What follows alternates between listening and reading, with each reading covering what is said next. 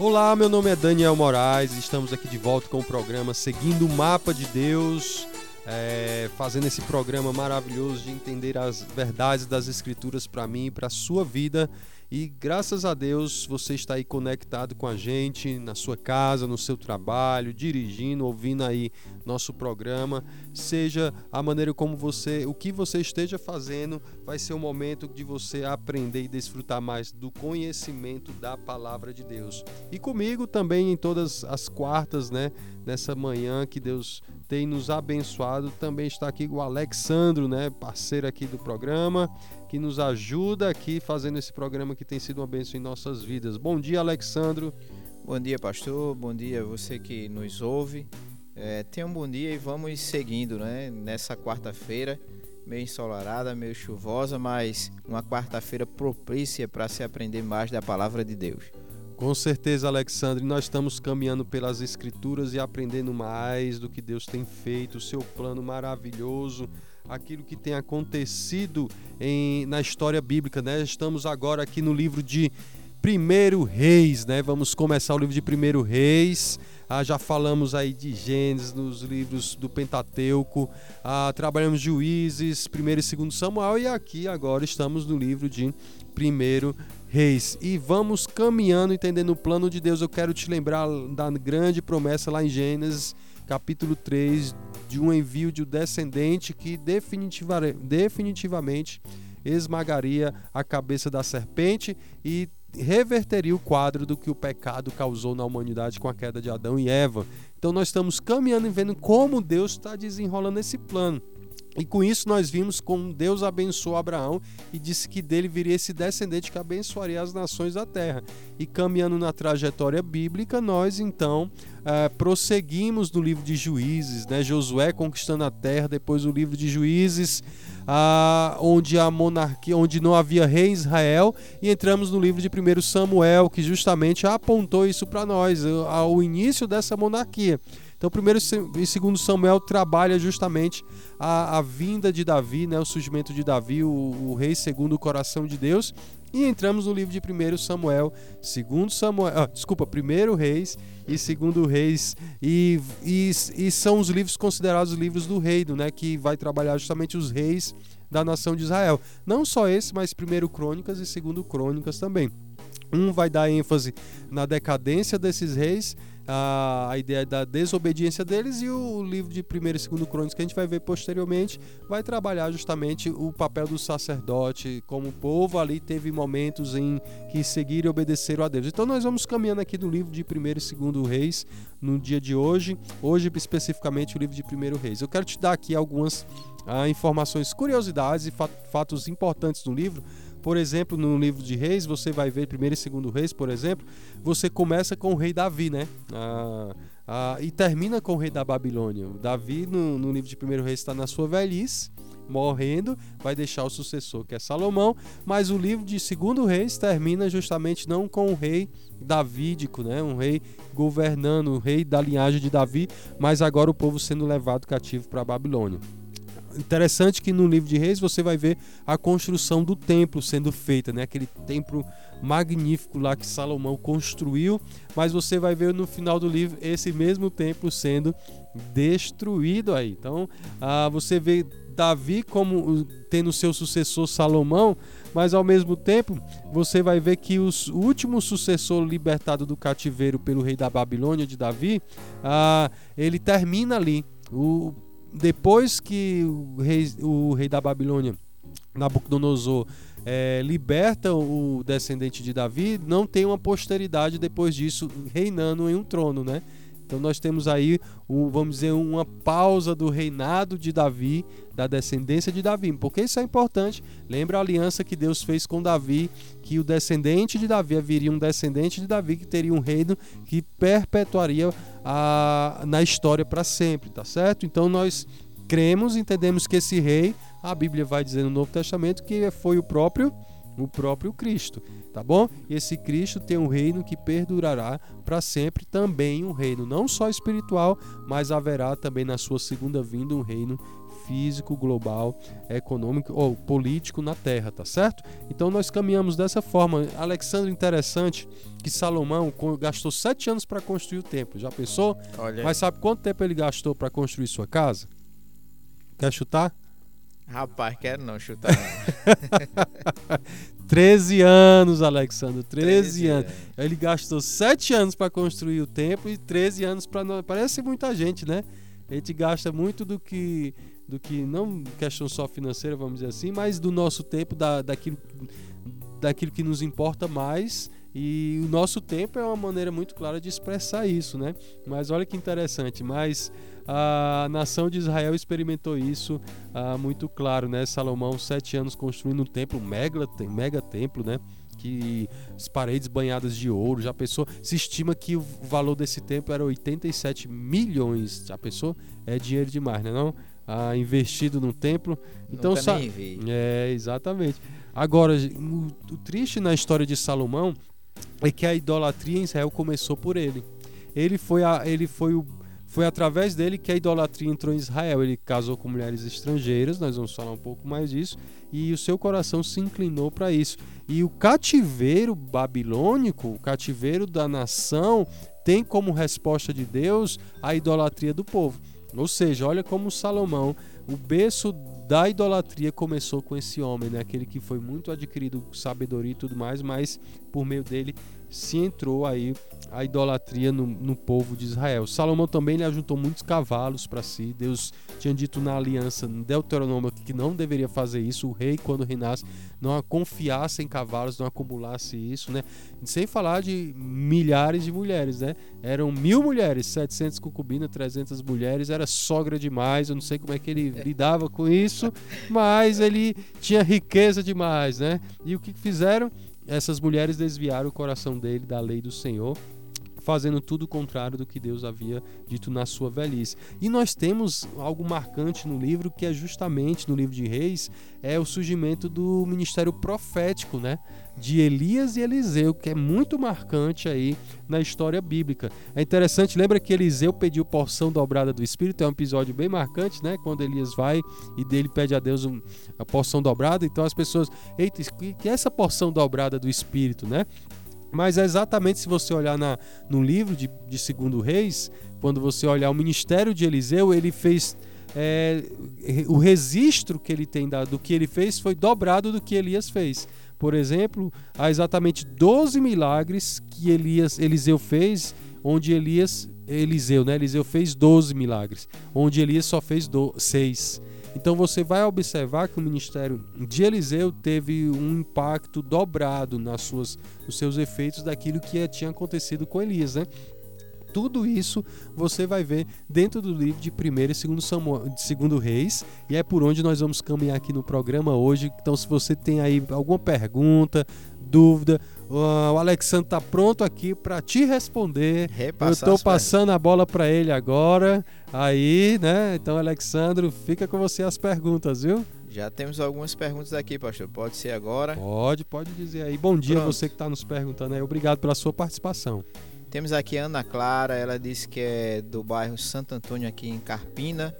Disse que tem acompanhado o programa e a pergunta dela é a seguinte: Pastor, Será que Salomão, quando pede sabedoria a Deus, é certo dizer que ele morreu como um burro porque ele pediu tanta sabedoria e acabou na idolatria?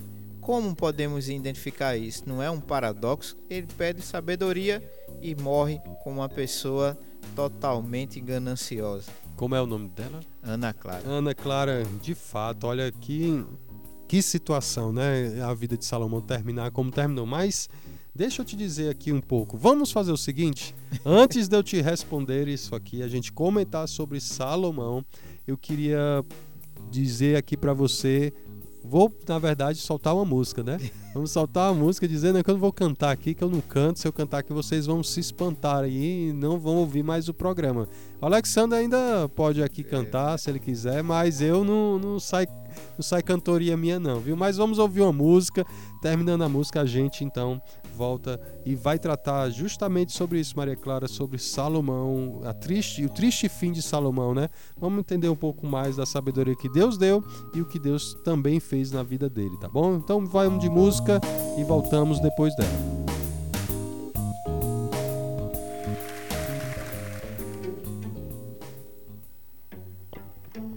Situações nessa vida me fazem sentir que não sou forte a ponto de até resistir. Nesses terríveis momentos, os maus pensamentos me querem levar a um extremo de vida que meu equilíbrio se deixe enganar. Instantes que se prolongam, tentando mudar tudo que já se fez novo pois Cristo mudou. Tentando hoje trazer o que eu tento esquecer. Sou vencedor e ninguém poderá me deter. Pois eu sei que jamais eu provado serei além do que eu possa suportar. E se ainda eu cair e pensar que é o fim, Jesus me ergue segue junto a mim.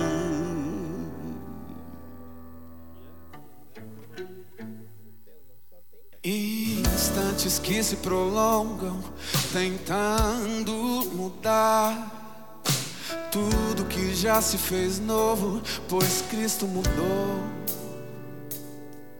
tentando hoje trazer o que eu tento esquecer. Sou vencedor e ninguém poderá me deter, não, não. Pois eu sei que jamais eu provado serei além do que eu possa suportar. E se ainda eu cair pensar que é o fim. Jesus me ergue e segue junto a mim. Pois eu sei que jamais eu provado serei além do que eu possa suportar. E se ainda eu cair e pensar que é o Jesus me ergue segue Jesus me ergue segue sim. Jesus me ergue segue sim. Jesus me ergue segue junto a mim. Jesus me ergue segue sim. Jesus me ergue segue sim. Jesus me ergue segue junto a mim. Jesus me ergue segue sim. Jesus me ergue segue sim. Jesus me ergue segue junto a mim. Jesus me ergue segue sim. Jesus me ergue segue sim. Jesus me ergue segue junto a mim.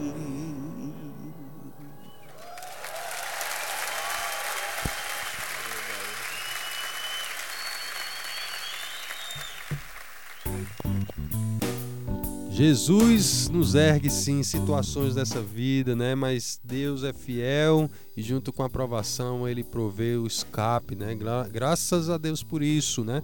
E olha, você que está nos ouvindo aí, aqui em Pernambuco, Carpina, Paudalho, Limoeiro, a Três Corações, né? Cada um que está conectado, inclusive aí na minha terrinha, no Ceará. Um grande abraço aí. Eu sou cearense aqui de coração, nasci no Ceará e é uma terra maravilhosa. Ô Ceará bom. Pernambuco também é, viu? Pernambuco também é. tá bom? Então, um grande abraço para você e vamos falar aqui de Salomão. Qual foi a pergunta mesmo, Alexandre? Ana Clara, ela diz o seguinte, né? É, pastor, Salomão pediu sabedoria a Deus e morreu como um tolo, porque ele pede sabedoria e morre como o homem mais ganancioso que tem. Ana Maria Clara, né? Maria Ana Ana Clara, Clara, Ana Clara, de fato, olha, Salomão é, é muito marcante aqui no livro, né? Como é que um homem sai de um. Ele teve um excelente começo. Salomão, por exemplo, quando Davi, na sua velhice, tá, mo- morre, ele tem paciência para esperar a orientação de Deus para o consagrar como rei. Diferente de Adonias, seu irmão, né? Que tenta burlar o negócio e Deus dá a ele justamente o trono, como Davi havia prometido. Ele tem, ele, ele tem a missão de então conduzir o povo a, a aquilo que essa monarquia que de Davi para dar prosseguimento. E ele se vê numa missão muito difícil, né? Substituir Davi, o grande guerreiro, o grande rei Davi, e agora ele tem diante dele essa grande responsabilidade. Então ele se vê numa situação, você já se viu numa situação assim que você, ah, eu não vou conseguir fazer isso aqui, isso é grande demais para mim. E é isso que estava no coração de Salomão, coração humilde, um coração que buscou em Deus e foi justamente nisso que ele vai ter de Deus essa resposta. Deus, olha, já pensou? Deus pergunta a ele, Salomão, me diga o que você quer que eu vou te dar. Já, essa é a pergunta que qualquer um de nós Oh. gostaríamos de ter, né? Mas olha, Deus é muito, muito talentoso em fazer perguntas com objetivos. Se você ler as escrituras, você vai perceber que Deus sempre está fazendo perguntas para os homens. Por quê? Perguntas revelam coração, né? Deus pergunta a Salomão, Salomão, o que, que tu queres? Diz que eu vou te dar.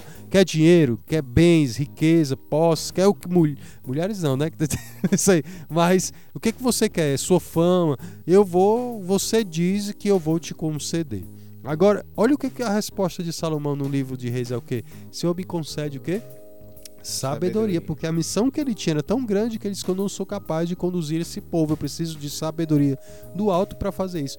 E Deus disse porque ele pediu sabedoria, Deus deu não só sabedoria, mas deu também outras questões como própria riqueza, fama e poder, né? Então olha que interessante, Salomão começa muito bem e ele é até testado quanto novo ah, na sua sabedoria, né? É um episódio muito conhecido, né, que marcou isso, principalmente registrado no livro de Reis, é quando duas prostitutas, né, que dormiam no mesmo local, tinham seus filhos nascidos no mesmo tempo. Uma dormiu sobre o filho, o filho veio acordar morto, né? O filho não acordou, né? Ela acordou, o filho estava morto, né? Mas e a outra, é o que foi que ela fez? Aqui viu que o filho estava morto, foi lá e trocou com o filho vivo da outra. E quando acordou, começou a confusão, né? Porque o filho é meu, não, o filho é teu, e aí começou a confusão, e isso acabou na corte do rei. E Salomão disse: tá bom, vamos resolver esse problema, me dá o menino aí. Partir no meio. Pega a espada, vou partir ele no meio. Um vai para uma banda, outro vai para outra, e aí resolvido o problema. Quando Salomão foi fazer isso, o que, que o sentimento de mãe fez? A mãe verdadeira disse: é melhor eu ter meu filho vivo com outra do que ter meu filho morto e não ter mais nada, né? Então o coração por amar o filho revelou o coração de mãe, né? Então Salomão disse: "Pois bem, dessa que é a mãe. A mãe é essa aqui, dê para ela." E resolveu a confusão ali. E aí inclusive tem a rainha de Sabá, né? Uhum. que vai lá para ouvir. A fama de Salomão se espalhou tanto que até a própria rainha, uma rainha de Sabá, provavelmente na África, essa rainha, ela foi saber se era verdade tudo aquilo que ela ouvia, ouvia de Salomão, né? E quando ela chegou lá, viu aquele templo glorioso, viu, viu os súditos de Salomão, a, a organização, a infraestrutura que Salomão desenvolveu, menina, ela ficou assim abismada. Por exemplo, Salomão escreveu mais de mais de 3 mil provérbios, mais de 1.005 cânticos. Ele tinha autoridade em ciências, em, em botânica, em biologia. Esse homem era altamente sábio, porque Deus lhe deu sabedoria para discernir as coisas. Inclusive, o livro de Provérbios. Boa parte do livro de Provérbios foi escrito por Salomão. Então, assim, foi um homem que começou muito bem. Todo mundo gostaria de começar assim, mas eu ouvi uma vez o meu professor dizendo: não é como começamos, mas sim como terminamos. E isso no livro de Reis vai mostrar muito. Tem tantos reis no livro de Segundo Reis, por exemplo, que começa bem, mas termina mal, né? E às vezes começa mal, mas termina bem. Então, não é como nós começamos, mas sim como nós terminamos a nossa jornada, a nossa caminhada de fé. E aí o que, que acontece com Salomão? O seu reino estava crescendo tanto que ele começou a adquirir várias mulheres. O livro de Cantares é o relacionamento, a, é o coração de Salomão jovem dada a uma mulher chamada Sulamita, em todo aquele cortejo e preparação. É a menina dos olhos de Salomão, né? E aí, depois disso, Salomão vai adquirir mais mulheres, vai fazer aliança entre povos e essas alianças constituem casamentos, né? E que Deus disse que eles não, ele não deveria se unir. Isso está descrito, inclusive, no livro de no primeiro no livro de 1 Reis, capítulo 11, vai dizer assim, ó. Ora, além de filha do faraó, amou Salomão muitas mulheres estrangeiras, moabitas, amonitas, edomitas, sidônias e etéias, mulheres das nações de que havia o Senhor dito aos filhos de Israel não caseis com elas, nem casem elas convosco, pois vos perverteriam o coração para seguires os seus deuses. E, e esta se apegou Salomão pelo amor. Olha que interessante, ó. Tinha 700 mulheres princesas, ou seja, já pensou 700 mulheres, princesas casadas, 700 sogras junto, né? Então tem que pensar, calcular direito aí, tá bom?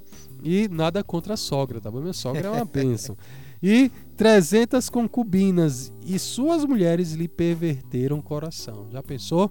Ah, mil mulheres dizem que ele, pra, se ele fosse para a primeira até chegar a mil, ele demoraria três anos para poder chegar na primeira de novo. Então, assim, por dia, né? Então é mulher demais. Ah, imagine os desejos dessas mulheres, o que elas queriam, o que eles tinham que fazer. Então é um negócio muito, muito é, extremo né, que ele estava fazendo aqui. Então, ó, Aí o versículo 4 de, de, Reis vai dizer assim: Sendo já velho, suas mulheres lhe perverteram o coração para seguirem outros deuses. E aí vai declarar assim: O seu coração não era de todo fiel para com o Senhor, seu Deus, como fora de Davi, o seu pai. Essa frasezinha aqui, como fora de Davi, seu pai, vai se repetir no livro de Reis várias vezes, porque vai ser o padrão de comparação, de medida dos reis. Você vai ver assim, e fulano é, fez isso, fez aquilo, fez temer a Deus, mas não como Davi, o seu pai. Mas não, mas foi segundo Davi, o seu pai, né? Então esse, essa frase vai se repetir. Salomão é descrito aqui não como rei segundo o coração de Deus como foi Davi, mas agora ele termina a vida declinando naquela sabedoria toda. Ele deixou de vivenciar isso porque ele deve dividir o seu coração não mais para amar a Deus, mas para amar as suas mulheres e suas paixões. Salomão adquiriu um coração tolo. Deus lhe deu sabedoria, mas ele, ele no final da sua vida caminhou na tolice do seu coração. Por isso tem um texto muito legal no livro de Eclesiastes, viu, Alexandre? Que revela um pouco do coração de Salomão na sua velhice. Eclesiastes foi o livro escrito por Salomão e foi escrito na sua velhice. Lá, basicamente, Eclesiastes é assim: é um velho dizendo assim: Olha, eu vou derramar para vocês minha experiência de vida, eu vou hum. dizer o que, que realmente vale na vida.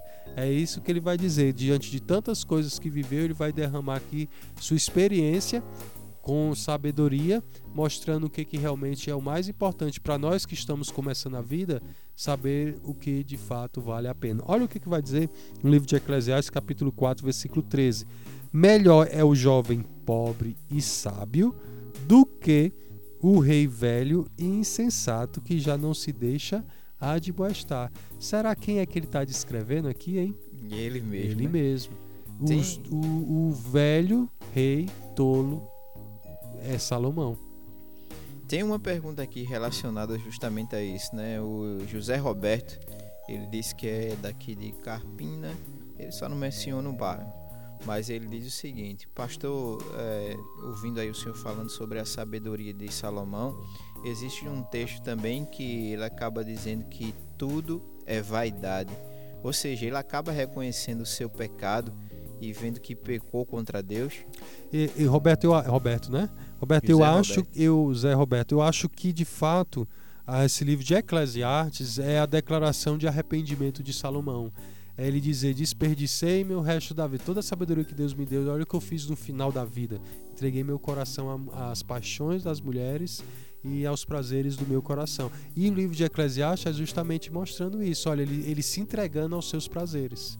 e dizendo, e olha, uma coisa é eu e você, Alexandre, assim, ah, sabe de uma coisa? Agora eu vou, eu vou dar o que o meu coração quer. O livro de Eclesiastes escreve isso, eu vou dar o que o meu coração quer. E, e não vou ter o que o meu coração quer, né? Mas Salomão, o homem provavelmente mais rico da, de todo o império que existia dominado por ele, ali na região e fora dela, esse homem poderia ter o que queria. E é isso que ele vai mostrar em Eclesiastes. Ele, ele seguiu atrás desses caminhos.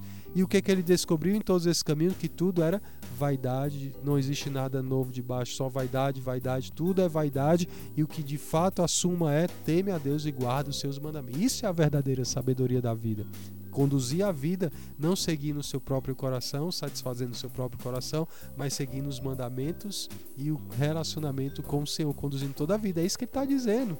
Diz que qual é o sentido em Eclesiastes? Tudo na vida sem esse temor a Deus, e o que é, te, o, que é o princípio da sabedoria? Temor a Deus, lá em Provérbios. Então o que, que ele está dizendo?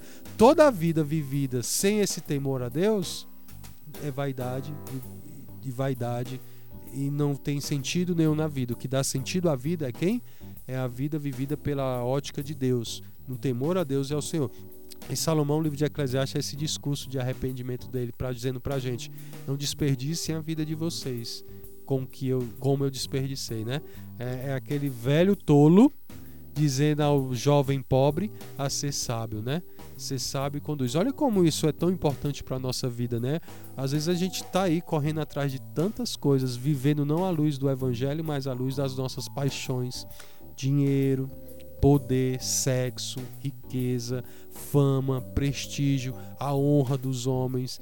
E a gente está correndo de maneira tão desenfreada a nossa vida dessa maneira, conduzindo nosso coração na tolice de Salomão. Salomão foi as mulheres né? as paixões é, sexuais vistas de uma ótica diferente do que Deus havia criado. E dentre isso foi para as riquezas. Não foi errado Salomão ser rico, a riqueza foi parte da bênção de Deus para Salomão. O problema é que ele usufruiu disso de uma maneira errada, né? Ah, então, olha só, tudo isso que Deus deu a Salomão, ele desvirtuou isso do propósito santo que Deus tinha dado. A gente faz a mesma coisa. Então, às vezes a gente quer ter tantas coisas só para desfrutar disso para os nossos meros prazeres, né? Tem uma, Ou, hum, pode falar. uma pergunta aqui relacionada a isso, né? A Fernanda, ela diz o seguinte: Pastor, ouvindo aí o senhor falar sobre a questão de Salomão, a gente percebe que Salomão pede sabedoria. Em seguida, conseguimos observar também, por ele ser filho de Davi, ele adquire alguma coisa, mas me parece que a ganância tomou conta de seu coração. Não bastava já o que ele tinha, mas ele queria muito mais: mais mulheres, mais sexo, mais riquezas, mais tudo. Isso aponta principalmente para o coração incrédulo de Salomão e depois, consequentemente, o coração quebrantado aos pés do Senhor? É, eu acho que não incrédulo na incredulidade de desviar o coração, sim. Não que Salomão deixou de acreditar em Deus, Salomão deixou de amar a Deus como deveria como no princípio ele tinha, temor a Deus. E Salomão ele fez isso, ele, ele progressivamente na sua vida deixou justamente tudo isso que você falou, riquezas, as mulheres. Eu acho que o, o a porta do coração de Salomão foi aberta pelas mulheres, que o texto é muito claro para a gente, né? Ah, que essas mulheres abriram o coração dele. Então, é que, ou seja, gente, a gente sabe, por exemplo, nós que somos homens, a vulnerabilidade e o efeito que a mulher tem sobre nós, né? Você vê isso Eva em Adão. Por exemplo, Adão sabia que Eva estava transgredindo o que Deus tinha dito e, e Adão fez o quê? Nada pelo contrário, comeu do fruto, né? Em vez de protegê-la, de se posicionar e amar a Deus e honrar, ele fez o quê? Ora, vou comer junto com ela. Ela é minha rainha, minha, minha princesa, né? Lá, vou fazer o que ela quer e vou satisfazer, né? A Eva quis satisfazer a si mesmo. Adão, no desejo do seu coração, colocou Eva como Senhor na sua vida, né? Ao, ao ceder aos caprichos de Eva ali. E é isso que acontece. E, os, por exemplo, imagine mil mulheres, vamos supor, né? Os desejos dessas mulheres, todo um contexto de poder, de, de tudo que ele tinha, era um negócio tentador demais para ele. E que o seu coração não suportou. E o reflexo de ter muitas mulheres era transgressão ao que Deus tinha dado. Onde é que vem a sabedoria? Em observar a lei do Senhor. Então ele deixou acumulando cavalos, adquirindo riquezas, é, e aí mulheres e mulheres. Então tudo isso era o reflexo de um coração que foi se afastando de Deus e caiu na loucura da insensatez descrita na tolice do seu coração. Então a, é por isso que eu e você temos que ficar muito atento a isso na nossa vida. Nosso coração vai assim, ó progressivamente se afastando de Deus. O que você precisa saber é onde é que estão as portas de entrada do seu coração. Por isso que o próprio Salomão em Provérbios capítulo 4, 23, de tudo que se deve guardar, Guarda o coração. Guarda o teu coração, porque dele procede a fonte da vida. Então, ou seja, Salomão sabia disso no começo da sua juventude como sábio e, e, viu as consequências de não guardar o coração na sua velhice, né? Onde, onde o levou. Da mesma forma, se nós não guardarmos o nosso coração, é isso que vai acontecer comigo, com você. Lógico, com certeza não vai ser nas proporções de Salomão, que você, você não tem a medida do que ele tem, nem eu, né?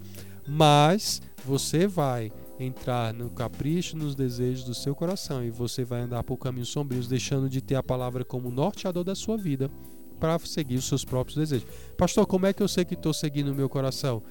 Muito simples, muito fácil. Vou te dar a dica que você às vezes não quer enxergar e não quer aceitar os maus frutos do seu pecado.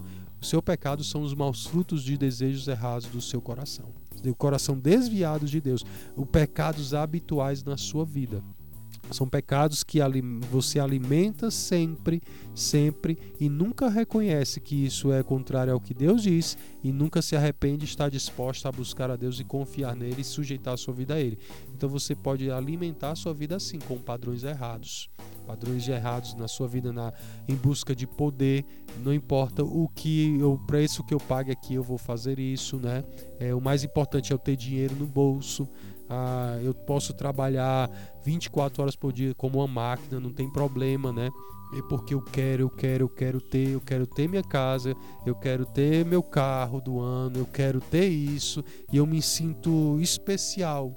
Eu me sinto alguém quando eu tenho isso, né? Olha só como a pessoa está seguindo. Eu não estou falando de descrentes, não, estou falando de pessoas que, que crentes entendeu? E que depositam sua confiança nessas coisas e não no Senhor. Salomão conduziu seu coração assim. Começou bem, mas terminou muito mal. E fica pra gente, olha, não é como começamos, é como terminamos. Nós não estamos em uma corrida de 100 metros. Nós estamos numa jornada seguindo as escrituras por toda a vida, né? Tá certo? Então, que o exemplo de Salomão sirva pra gente. O Augusto aqui, ele faz uma pergunta interessante. Ele diz, pastor, é, vemos que a sabedoria de Salomão, é, por um certo tempo, o levou a pensar muito bem nas coisas, nas decisões que iriam tomar. Porém, há de se observar que a única coisa que tira o foco de Salomão é a mulher. no caso aqui, as mulheres, né? Uhum. É a mulher. E isso hoje parece que continua impregnado em nós, dentro da igreja, na rua, no comércio, no trabalho. Às vezes, por causa de uma mulher, tudo se coloca-se a perder. E com... o que é que o senhor acha disso? E eu acho que, uh, com certeza, a mulher, e aí não é a mulher como objeto, mas a, a, a mulher como fonte de tentação do nosso coração tá certo? Então, a, Salomão se entregou às mulheres por causa dos prazeres do seu coração e não por causa da mulher em si, entendeu? Então há, há um desvio no coração de Salomão e isso de fato é o que acontece no nosso aqueles que se inclinam para a área da sexualidade desviada do propósito de Deus, eles vão em busca de satisfazer o seu próprio coração. Nós somos tentados, sim, pela a sensualidade, a, a, as facilidades, as propostas de ter sexo livre, né? Sexo à vontade, prazer desenfreado e de toda forma e todo direito, como a gente acha que pode ter. E são essas tentações, essa maneira de pensar errado do meu coração, no caso específico que, que você está compartilhando na pergunta, são essas maneiras de pensar errado que alimentam o meu coração e faz com que eu caia nessas tentações. Então o que, que eu preciso fazer? Pensar de maneira correta. Salomão deixou de pensar de maneira correta. E qual é a maneira certa de pensar? Biblicamente. Romanos capítulo 1 diz o quê? Rogo-vos, pois, irmãos, pelas misericórdias de Deus, que apresentei vosso corpo como sacrifício vivo, santo e agradável a Deus, que é o vosso culto racional. E não vos conformeis com isso, mas transformai-vos pela renovação da vossa mente. Então, o que a gente tem que fazer? Renovar a mente sempre. E Salomão está dizendo que não significa que eu sou sábio hoje, que eu vou ser amanhã. Se eu deixar de ter uma mente renovada e transformada continuamente pela palavra, se não vai ser a palavra que norteia e conduz minha maneira de pensar, vai ser outra coisa. Certo? Eu vou abraçar padrões errados, vou viver isso. E, por exemplo, hoje se vive muito em busca da felicidade. A felicidade hoje é um cerne, a individualidade. Olha, eu tenho o direito de ser feliz. E para eu ser feliz, o que, que eu preciso fazer? Satisfazer aquilo que eu quero. Eu faço o que faço porque quero o que quero. Tá bom? É isso que Salomão tinha na mente dele. Eu faço o que faço porque quero o que quero. Eu vou dar o meu coração o que ele quer. E a gente cai na onda de que eu preciso ser feliz. Eu não sou feliz, então. E a gente acha que buscar a felicidade se encontra em satisfazer o coração. Onde a felicidade se encontra em amar a Deus e andar com ele. E isso vai vir a felicidade como resultado de um relacionamento, porque nós começamos a desfrutar das coisas como realmente elas são. Entendeu? Por exemplo, sexo, né? Vamos falar de sexo aqui. Uhum. Ah, você pensa assim: ah, eu sou casado. Ou vamos pegar casados. Eu viver uma vida monogâmica, né? Só, só fazer relações sexo, ter relações sexuais com minha esposa pro resto da vida, isso é muito careta e sem graça, né? Mas olha só que interessante. Aí o que, que o mundo propõe? Sexo à vontade. Então, você pode ter sua esposa, mas você pode ter várias mulheres por aí. Se entregue aos seus prazeres. Sua... Então, você é bombardeado, é incentivado a pensar assim que esse padrão não é o padrão melhor para você. Tem padrões melhores de prazer de felicidade, de satisfação. Aí você vai se entregando. Solteiros, não que é isso. Hoje jovens têm ter relação sexual, eles né, começam muito mais cedo do que antigamente, né? Hoje você Sim. pega aí, meninas de 12 anos, rapazes de 12 anos, já tem vida sexual ativa. E sem perspectiva de compromisso. Nenhum, não né? sabe nem o que quer da vida, né? Agora, fazer menino sabe, mas cuidar e criar não sabe, né? Responsável. mas a grande questão que é, são justamente padrões. Gente, eu não estou falando aqui de padrões fora da igreja, estou falando de, contexto da igreja local. Falar de sexo, você falar com adolescentes e jovens da igreja, uma boa parte deles tem uma vida sexual ativa já dentro da igreja e a gente não simplesmente aceita isso como comum e normal. Por quê? Porque a gente abraçou o padrão do mundo. Então é isso que Salomão está fazendo, largando a sabedoria de Deus para abraçar a sabedoria do seu próprio coração. A tolice vem aí e os prejuízos estão aí para dizer que não vale a pena. Desonrar a Deus nunca é o caminho. Nunca é o caminho, porque sempre conduz à morte, tá certo? A Ana Paula ela faz um comentário e uma pergunta também, né? Ela comenta o seguinte, né? Ela diz o seguinte, olha, relacionado a Salomão, vemos a questão da sabedoria dele, as decisões que ele tomou e tudo mais. Porém, observamos que Salomão, no determinado caminhar da sua vida, ele satisfaz o desejo do seu coração, mas parece que esse desejo é insaciável. Sempre ele vai desejando algo a mais. Me parece que conosco, cristãos, acontece do mesmo jeito. Porém, a mídia ainda usa tudo isso para aumentar mais esse desejo no nosso coração. Aí ela dá alguns exemplos. Uhum. O senhor estava falando aí, né? Sobre a questão do casamento monogâmico, né? E ela está falando, a mídia apresenta que o, o, os homens têm que ter mais de uma mulher e tudo mais. E queira que não, isso vai adentrando ao nosso casamento. Sou cristã e estou sofrendo com isso, porque meu marido agora tem outros desejos que não condizem com a palavra de Deus. Exatamente, é basicamente isso. Sabe qual é a grande maldição de um coração que busca satisfazer a si mesmo? Ele nunca se satisfaz.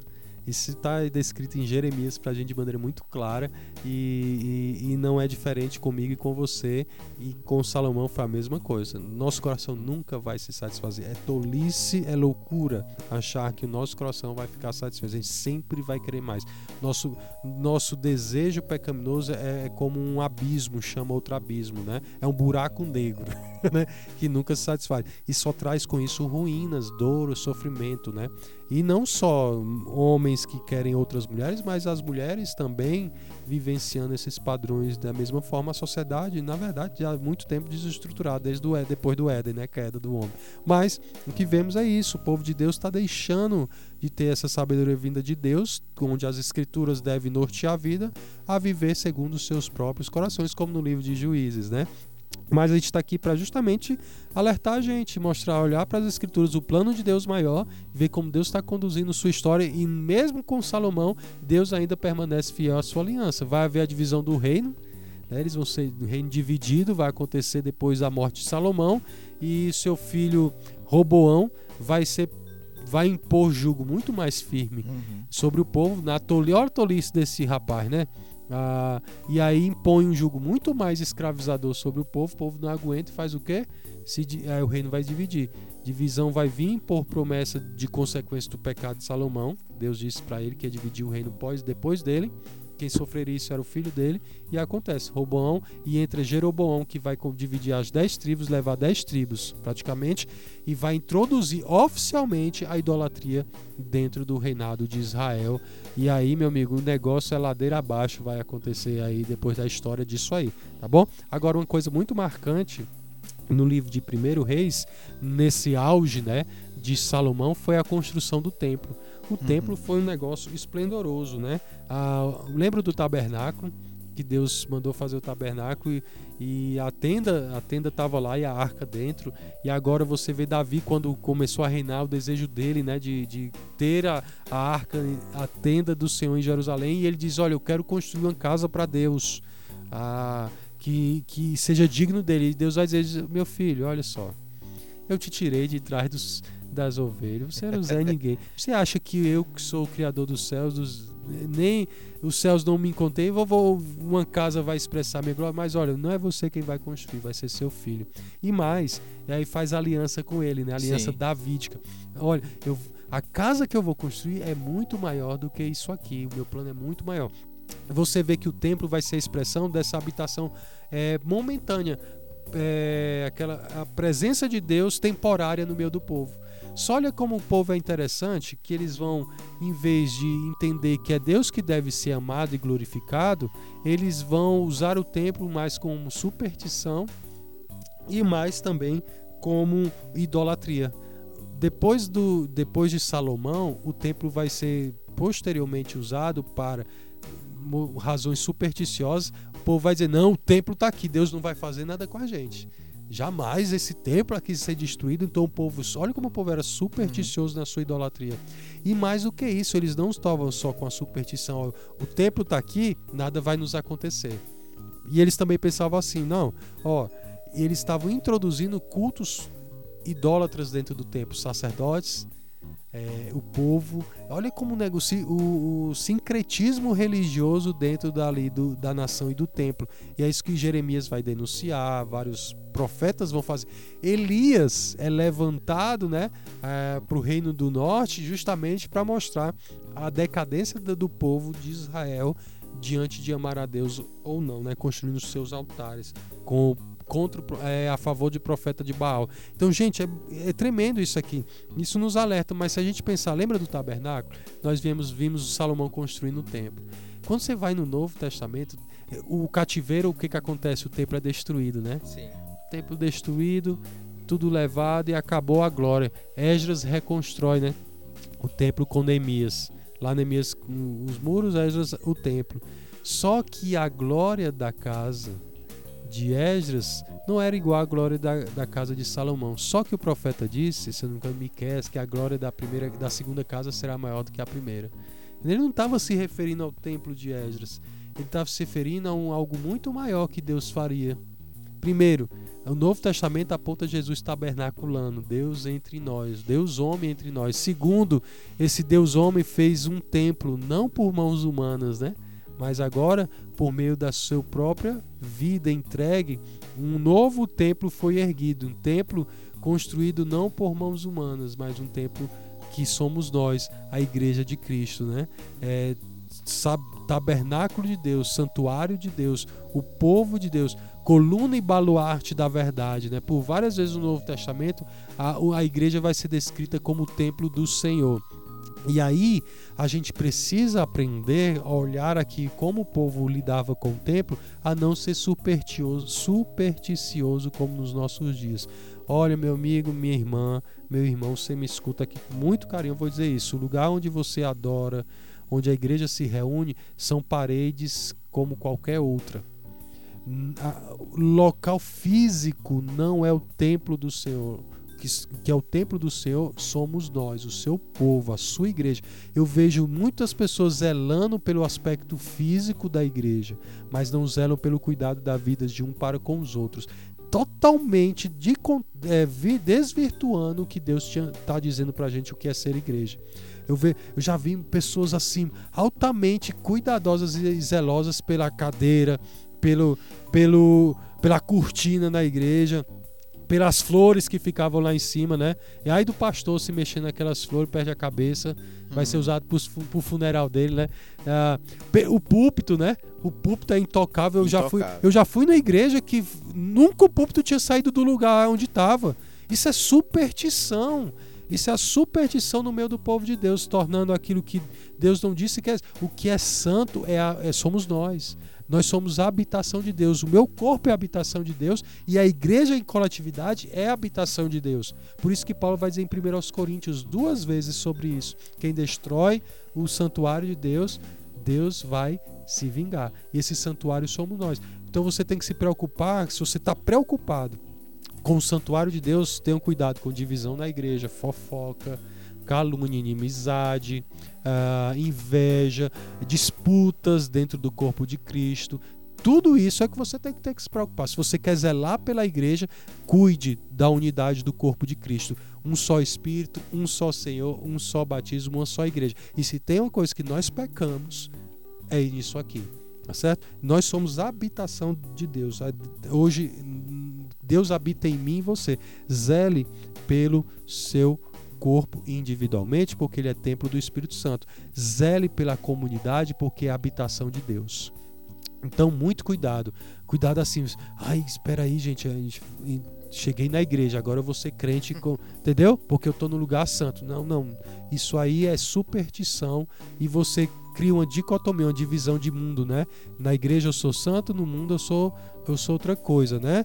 Então, por quê? Porque na sua cabeça a santidade está lá no lugar que você vai lá orar, você vai louvar, ouvir uma pregação, onde Deus está dizendo eu habito em vocês. Então, lá na igreja, no local, Deus está com você, habitando em você. Na sua casa ele também está, no seu trabalho ele também está, olhando no seu, na sua internet ele está conectado com você, entendeu? Tudo. Não tem problema. E tudo que você faz com o seu corpo reflete no seu relacionamento com Deus. Tá certo? Nosso corpo não é uma questão física somente, é uma questão espiritual. Entendeu? Como nós lidamos com a nossa vida. Então tenha muito cuidado. Zele pela sua vida, como templo do Espírito Santo, e zele pela vida dos outros, porque nós somos templo do Espírito Santo.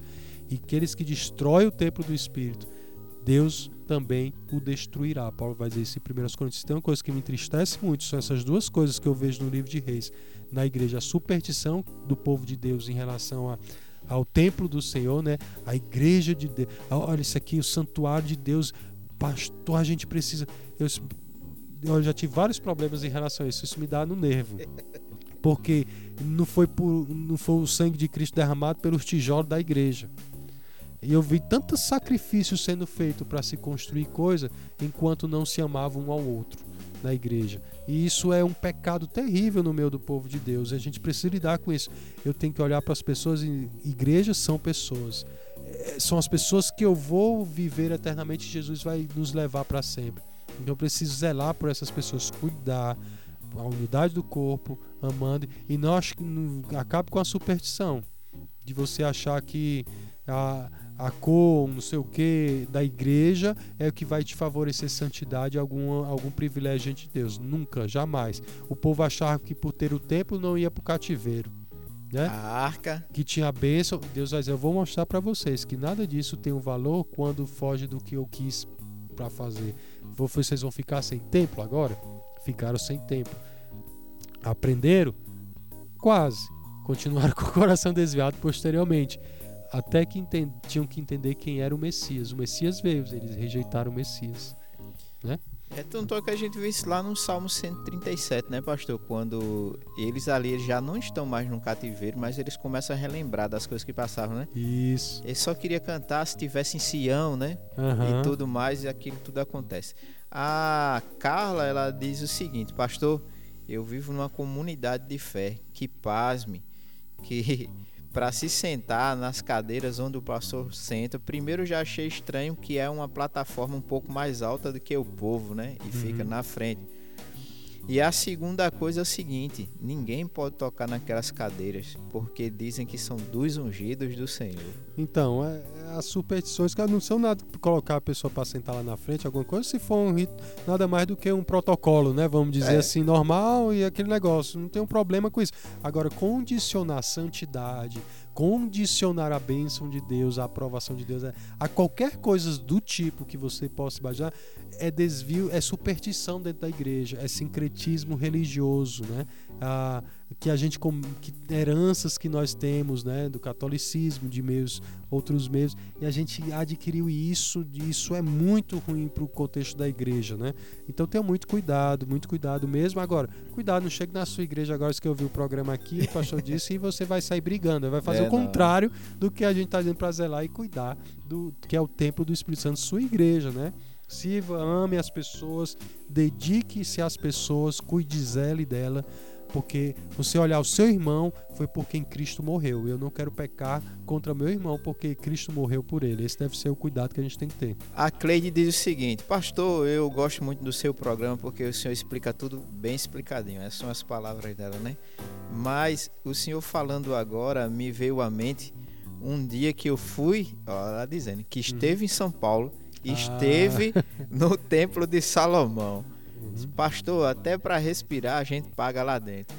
De verdade, aquilo deveria ser chamado Templo de Salomão. Ele pode chamar o que quiser, mas novamente eu digo, olha, para você ver como as pessoas elas supervalorizam isso. É. Elas, elas supervalorizam a, a, a pompa, a glória do, do físico, do presente. Então, por exemplo, o que é uma igreja boa é a igreja grande é uma igreja que, que tem que tem uma estrutura, uma mega igreja. Isso aí é uma igreja. Não estou dizendo que isso não seja uma igreja que, que ame a Deus e o glorifique. Mas a gente avalia igreja boa ou igreja que está agradando a Deus. Você olha assim, eita, olha essa igreja aqui, né? E você acha que a igreja. Mas você entra e as pessoas você vai conhecer, meu Deus, misericórdia. Mas, ao mesmo tempo, também pode ser aquele templozinho caindo aos pedaços e as pessoas estão brigando lá, degladiando. Então, tudo é errado. O que tem que fazer, seja em qual contexto for, não há uma supervalorização das coisas, mas amando a Deus, observando seus mandamentos e amando uns aos outros. Pronto. Seja num, espaço físico grande ou pequeno, como seja for. A igreja primitiva viveu é, em situações de perseguições que não tinham tempos, viviam nas casas. Não tem problema. Qual o problema com isso? É a igreja. Tá certo? Agora, a gente não pode é, é, desvirtuar isso, né? E aí entra essa questão: por que construir um templo daquele? Nada mais para que atrair a fé das pessoas a uma superstição. E as pessoas gostam disso, de depositar sua fé nessas coisas, em superstições. E isso aí, muitas vezes, são fé desviadas. Fé não no Deus verdadeiro, mas numa mentira numa crença errada, desviada do que Deus é e quem Ele é de fato revelado nas Escrituras. Isso pode estar acontecendo lá, como também na sua igreja ou na minha, entendeu? Então a gente precisa ter cuidado para não cair nessa supersticiosidade, né? E sim no amor a uns aos outros, edificando a vida de uns aos outros, como Jesus assim mandou, zelando pela sua igreja, que as portas do inferno não prevalecerão sobre ela. Essa é a igreja de Deus que triunfa, que caminha, é, mesmo militante nesse mundo, conduz sua vida assim. Agora, muito cuidado com os ídolos que nós erguemos dentro da nossa igreja. ungido lá que a gente acha que tem autoridade total, é, condicionar a pessoas a essas questões, né? Intocáveis, não são corrigidas no seu pecado. E isso aí sim, isso é uma idolatria culto à pessoa. Nós hoje supervalorizamos os nomes, né? Sim. daí, pastores tementes a Deus, sério. Quantos pastores estão correndo hoje atrás desenfreadamente para aparecer e ser alguém na mídia, né? É, dando a vida por isso, né? Então, isso é loucura, isso é loucura nossa do nosso coração. A gente precisa ter muito cuidado. Então, na igreja, você quer ah, o tanto aquela função e ser, ser importante na igreja, isso é uma idolatria do seu coração. Desejo de agradar homens, desejo de honra própria, e você deixa de amar e cuidar seu irmão porque você não tem aquilo que você quer. Tá entendendo? São os pecados mesmo, gente, são pecados, são na, a supervalorização dessas coisas, né? Então, muito cuidado. Deus tem que ser amado e honrado, seja em qual situação for. Você, não estou dizendo que você tem um. Cada igreja vai ter um estilo, um jeito tal. O que importa é que nenhuma dessas maneiras de conduzir a igreja e viver se torne o mais importante central para conduzir a vida das pessoas, tá certo? É, tinha mais algumas perguntas, mas devido ao horário não vamos poder responder. E eu nem falei do profeta Elias, rapaz. Rapaz, tinha... Vai ficar para o próximo programa. É, Vou ficar devendo. Tem até perguntas aqui relacionadas à questão do profeta. Mas a gente vai deixar aqui guardadozinho, armazenado. E a semana que vem, quando o pastor for falar sobre esse, os profetas, principalmente nessa parte, aí nós vamos expor as suas perguntas. Nós vamos salvar aqui mas agora é a dica excelência, né, pastor? Sim, vamos de dica excelência. Hoje eu quero indicar para você um livro muito bom, Vivendo na Luz, lutando contra sexo, poder e dinheiro, ah, do livro de John Piper, tá bom? Um excelente livro ah, vale a pena ler fininho. Você adquire também na Livraria Excelência. Entra lá em contato com a gente. Segue no Instagram. Olha, a gente tem. Toda semana eu estou postando lá no Instagram, é, explicando e aplicando a palavra de Deus. Pequenas explicações de trechos da Bíblia em dois. Em duas imagens, assim, bem rápido, para você pegar a ideia e aplicar na sua vida. Bem legal. Então segue no Instagram que você vai acompanhando isso semanalmente, tanto como dicas de livros, novidades que está chegando e a gente vai caminhando dessa maneira, tá bom? Então é um, foi um prazer estar com vocês. Quero dizer, gente, desculpa, passei aí uns duas semanas de isolamento social. Minha filha adoeceu, a gente teve que ficar em casa e por orientação médica aí não deu para fazer o programa ao vivo nessas duas semanas que passaram, mas fiquei com muita saudade aqui, não tem nada melhor do que estar interagindo com vocês. Então vamos manter firme, esperamos, se Deus permitir, quiser, nós estaremos aqui ao vivo. Se não, ah, se Jesus voltar, eu estarei na glória e o Alexandre fica fazendo o programa aqui com vai. vocês. Ah, não, vai também, né, Alexandre? É, não é possível. E nem vocês aí em casa vão estar ouvindo também o programa, né? É. Porque vão, se Deus quiser, e é bom você pensar nisso, viu? Sim, você tem sim. Jesus, se não tem Jesus, a 1 João é muito claro. Quem tem Jesus tem a vida, quem não tem, não tem. Então, assim, não tem meio termo, não vai ter muita conversa, não. É bem claro lá para você. Então, olhe seu coração, que Jesus está voltando, viu? Jesus está voltando e ele está aí batendo as portas, viu? Bom, Deus abençoe. Tenha aí um bom dia e até o próximo programa, se Deus quiser. Ame a Deus e guarde os seus mandamentos. Esse é o grande mandamento. Deus abençoe.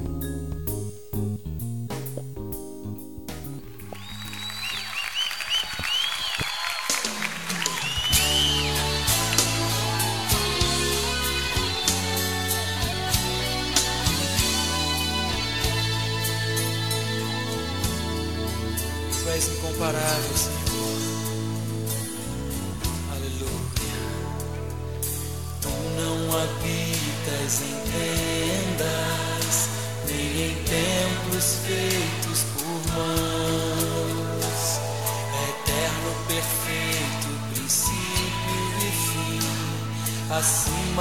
religiões.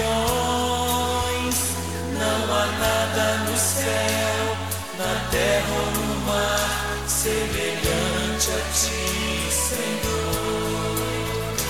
Tua imagem está